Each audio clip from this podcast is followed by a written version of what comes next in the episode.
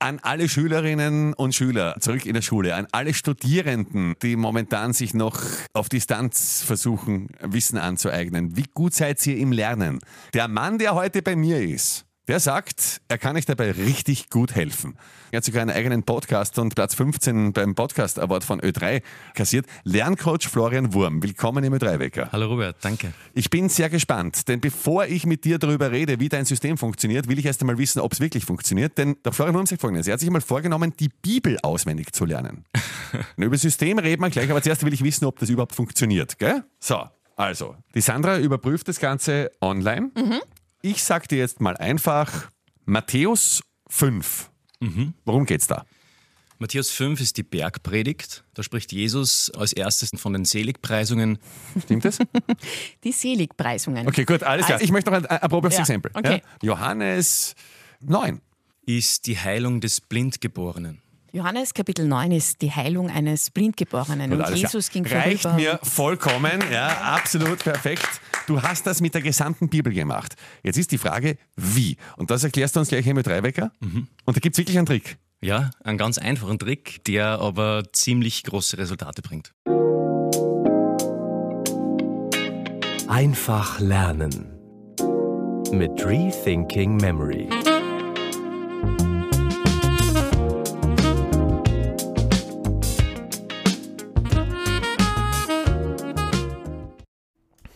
Der Gedächtnispalast. Wie ihr schon im Intro gehört habt, habe ich mit der Gedächtnispalast-Methode, der sogenannten Lotsi-Methode oder auch Routenmethode, den gesamten Inhalt der Bibel in etwas mehr als einem Jahr auswendig gelernt.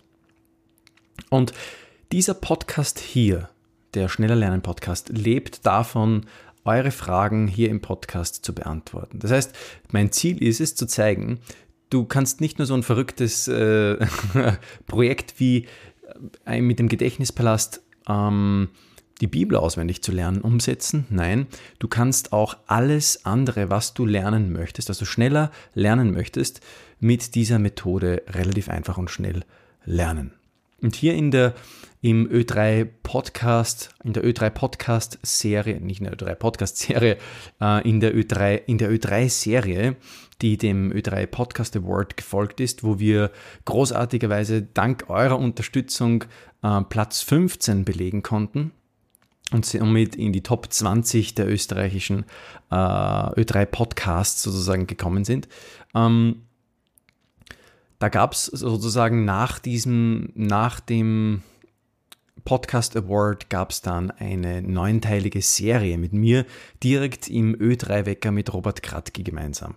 Und das war natürlich eine ganz große Sache für mich. Ich habe ich hab das überhaupt nicht erwartet. Als erstes hatte ich mal überhaupt nicht erwartet, dass ich überhaupt äh, einen Platz hier belegen würde äh, in den Ö3-Podcast-Charts. Die, die dies möglich gemacht haben, die waren im Endeffekt, das waren im Endeffekt, das wart ihr, ja, das wart ihr, die Zuhörer, die hier lautstark die Werbetrommel, wenn man so will, unter Anführungszeichen ge, ge, gerührt haben für den Podcast, die uns nominiert haben. Ja? Äh, und da möchte ich einfach an dieser Stelle wirklich, wirklich ein großes, großes Dankeschön an euch alle äh, sagen, die das möglich gemacht haben. Dann gab es, wie gesagt, im als Folge auf diese, auf diese Podcast-Nominierung eben diesen Neunteiler, wo ich dann mit Robert Kratke gemeinsam im, im Studio gestanden bin und äh, den Neunteiler für euch aufgenommen habe. Und die Idee ist jetzt äh, in den folgenden, äh, wie soll man sagen, nicht in, nicht, also in den folgenden Wochen und Monaten immer wieder einmal so eine Episode aus den Ö3 Podcast, äh, aus dieser Ö3 Schneller Lernen ähm, mit Florian Wurm und dem Ö3-Wecker, so hieß es genau, Schneller Lernen mit Florian Wurm und dem Ö3-Wecker. Aus dieser Serie ähm, hier im Podcast eines nach dem eine, eine Technik nach dem anderen zu erklären, noch ein bisschen in die Tiefe zu gehen und ähm, euch noch mehr profitieren zu lassen von dieser doch eher sehr kurzen Einschaltung, unter einer Minute natürlich im Radio. Da hat man nicht recht viel Zeit, da hat man nicht recht viel Zeit, das Ganze hier äh, noch tiefer zu erklären. Und deswegen soll jetzt diese Serie nochmal aufgegriffen werden und für euch hier im Podcast nochmal aufgelegt werden. Vielleicht einfach zum Hintergrund.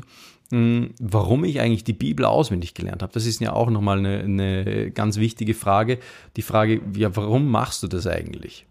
Naja, also primär muss man jetzt mal sagen, das ist, hat natürlich auch ein gewisses Glaubensinteresse. Ich bin Christ und äh, für mich war das schon irgendwie eine Faszination, die Bibel mit mir rumzutragen zu können und auch sie besser ähm, verstehen und, und, und lieben lernen zu können dadurch. Ähm, aber eigentlich war, das, war der, der Ausgangspunkt eigentlich ein großes Problem. Das Problem war, dass ich in Wahrheit oftmals, auf Englisch sagt man, dumbfounded war. Also so richtig einfach irgendwie nicht wusste, was ich sagen sollte. Ja, wenn mich jemand fragte, zum Beispiel, wo in, äh, in der Bibel spricht äh, Jesus davon, dass er das Licht der Welt ist. Ja, äh, in Johannes 9 zum Beispiel. Oder wo sagt Jesus, dass er die, der Weg, die Wahrheit und das Leben ist oder so. Also, und da war ich dann, da war ich eigentlich oft sehr schlecht. Da konnte ich natürlich dann ein, ein Suchprogramm anwerfen und dann äh, googeln danach, aber das war nicht befriedigend. Ich habe mir gedacht, oftmals weiß man irgendwie die Antworten oder man hat zumindest eine Ahnung, man glaubt sie zu wissen, aber man kann sie nicht, man, find, man findet sie nicht. Und damit eigentlich steht und fällt eigentlich in einer gewissen Art und Weise eine gewisse Bibelfestigkeit, ein gewisses Wissen ähm, darüber, was die Bibel sagt und wo sie es sagt.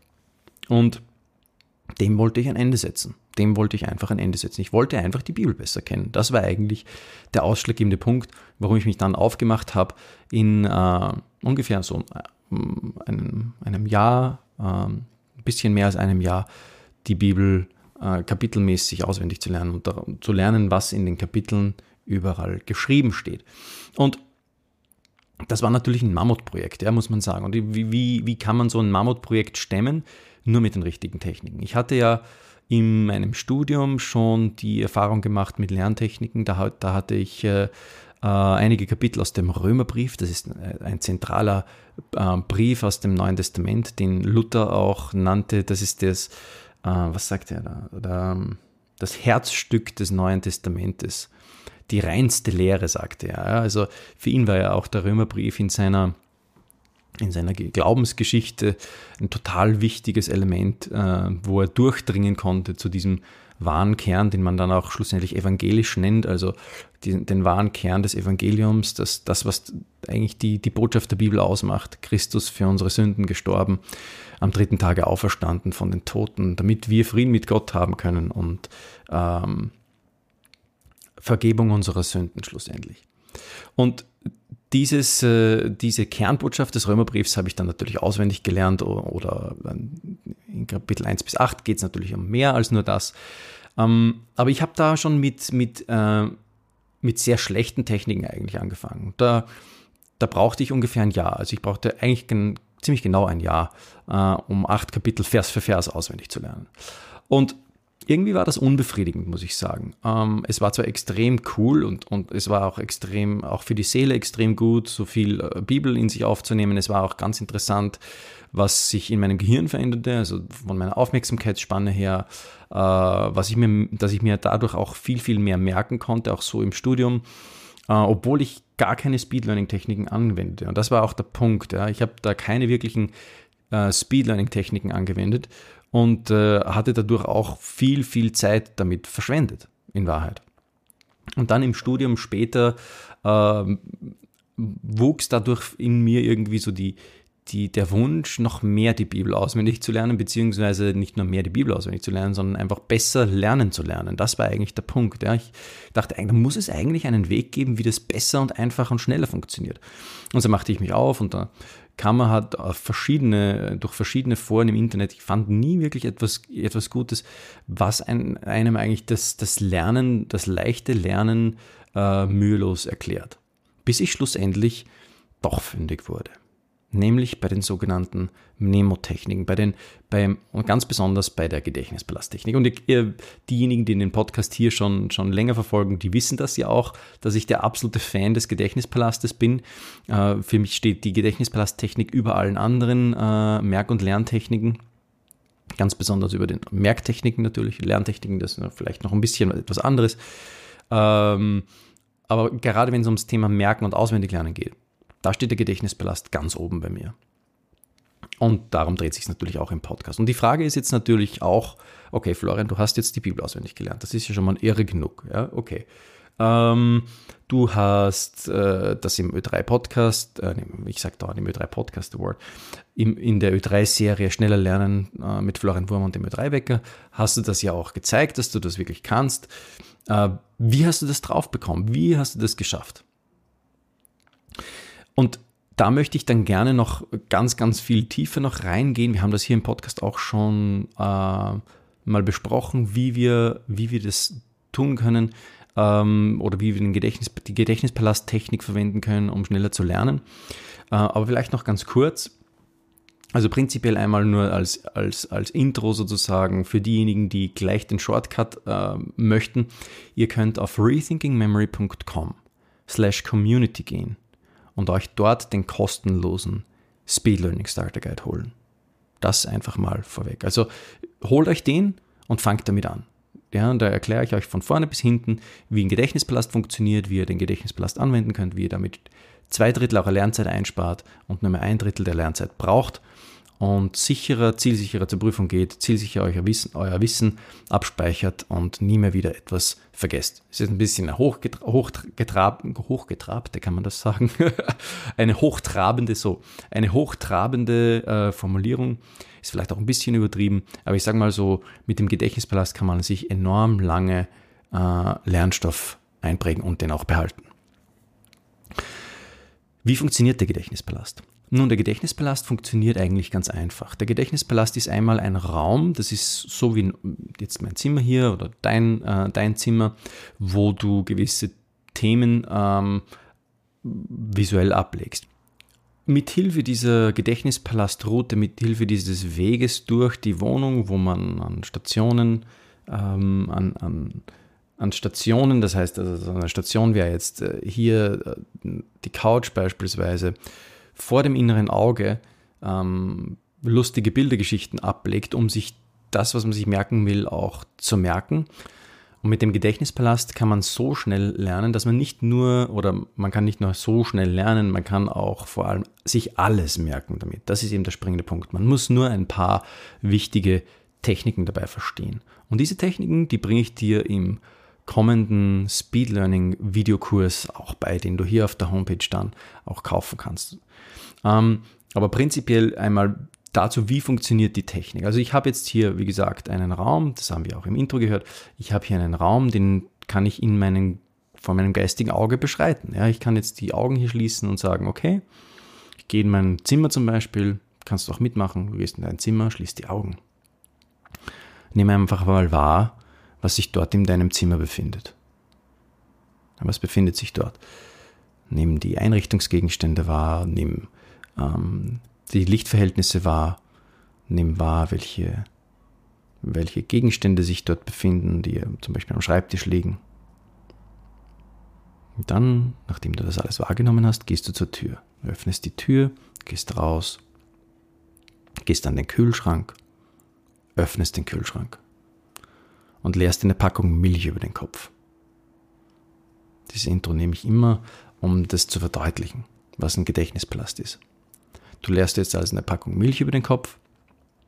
Die stinkt so. Die stinkt so richtig ranzig. Die ist einfach äh, nicht mehr gut.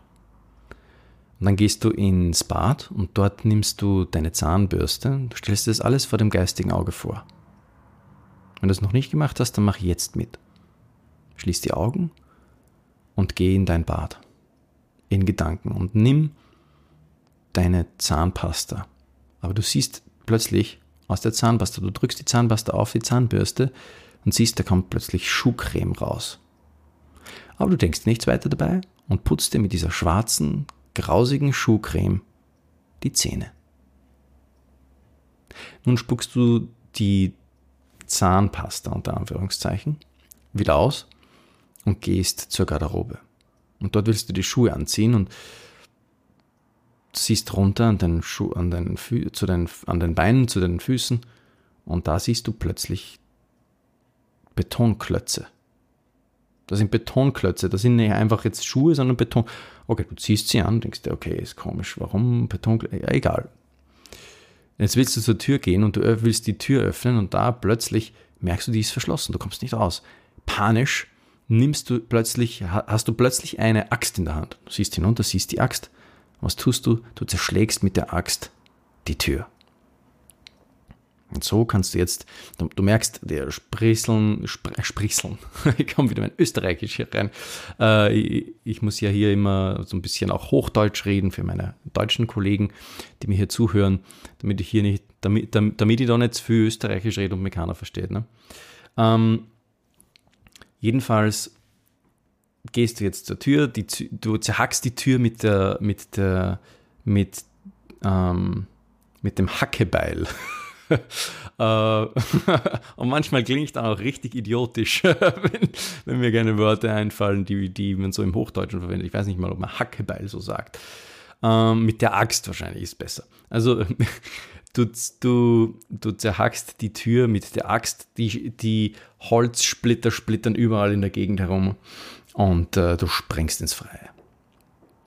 Jetzt kannst du die Augen wieder aufmachen. Und jetzt frage ich dich, wie war das für dich? War einfach, oder?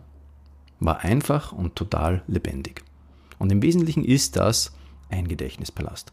Wir nehmen die Struktur, die sich unser Hirn total gut merkt, eben hier unseren Raum, und legen in diesem Raum ähm, mit Hilfe von schrägen Assoziationen, die Milch, die, die wir über den, uns über den Kopf lernen, die Zahnpasta, die eigentlich Schuhcreme ist, die Holz, die, die, äh, die Klötze, äh, die Betonklötze statt den Schuhen etc.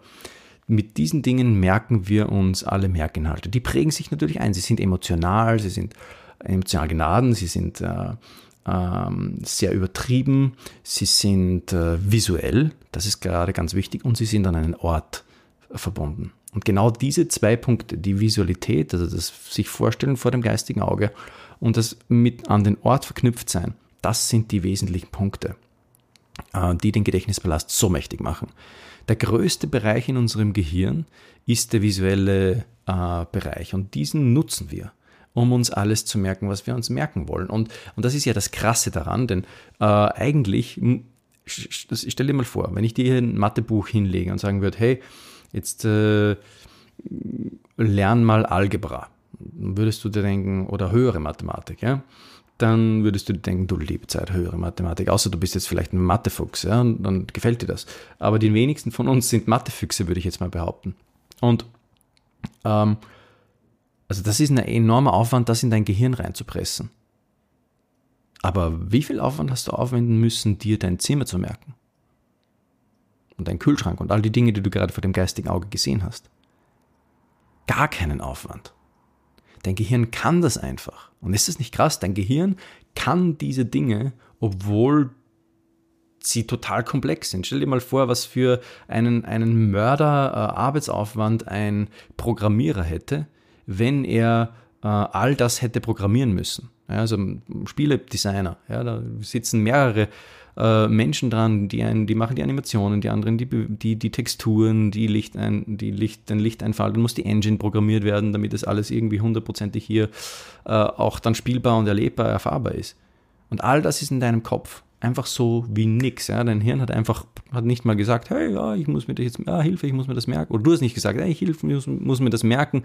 Du hast dir das einfach gemerkt. Einfach so. Und das ist eigentlich eine riesen krasse Merkleistung, die dein Gehirn hier vollbringt all die Details, alle in deinem Gehirn. Also stellen wir fest, es gibt Dinge, die sich unser Gehirn ganz leicht merkt und Dinge, die sich unser Gehirn total schwer merkt. Und jetzt müssen wir eigentlich nur unsere Informationen in die Art und Weise übersetzen, die Sprache übersetzen, wenn man so will, die unser Gehirn gern spricht. Und das ist nun mal visuelle Merkinhalte, die an einem Ort verknüpft sind. So funktioniert unser ganzes Leben. Ja? Außer man ist blind.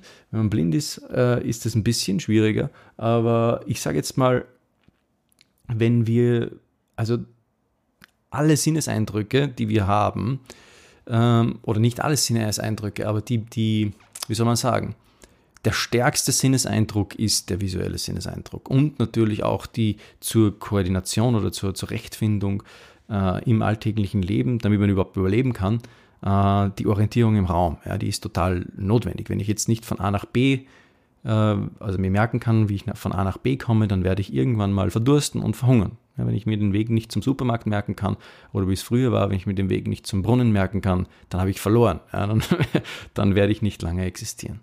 Und darum sind diese Dinge eben so gut ausgeprägt und äh, so wesentlich in unserem Gehirn verankert und haben auch so einen großen Bereich. Und das nützen wir einfach. Das nützen wir, um uns alles zu merken, was wir uns merken wollen. Und wie habe ich das jetzt gemacht? Bei der Gedächtnispalast-Methode, mit deren Hilfe ich mir die Bibelkapitel gemerkt habe. Na, ganz einfach.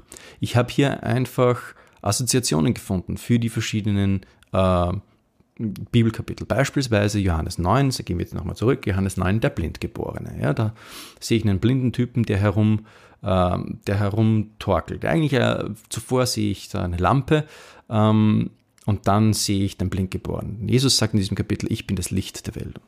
Da habe ich dann assoziiert damit, ah ja, Jesus sagt, das Licht der Welt, die Lampe. Gut. Dann ähm, Johannes 11, ja, die Auferweckung des Lazarus beispielsweise. Da sehe ich einen Typen, der aus dem Grab aufsteht, wie so ein Zombie. Ähm, zuvor sehe ich noch, wie äh, da so ein Messer in der, in der Ecke baumelt.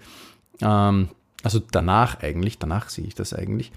Ähm, und so ein blutiges Messer, das erinnert mich daran, dass dann die Pharisäer nicht nur Jesus umbringen wollten, sondern auch äh, den Lazarus wieder weil er die ganze Zeit herum erzählte, dass, dass Jesus ihn von den Toten auferweckt hatte.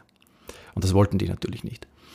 Also, und mit diesen Assoziationen habe ich mir eigentlich da alle Bibelkapitel äh, in etwas mehr als einem Jahr auswendig gemerkt. Und das kannst du jetzt für alle Dinge tun, ja? auch für komplexe Worte. Und wir werden hier, wir haben hier im, im, im Podcast widmen wir uns diesem Thema. Wie kann ich jetzt komplexe Worte, äh, total komplexen Lernstoff, auch großen Lernstoff, also Lernstoff, der sehr viel ist, mit relativ geringem Aufwand im Gedächtnispalast relativ schnell äh, mir merken.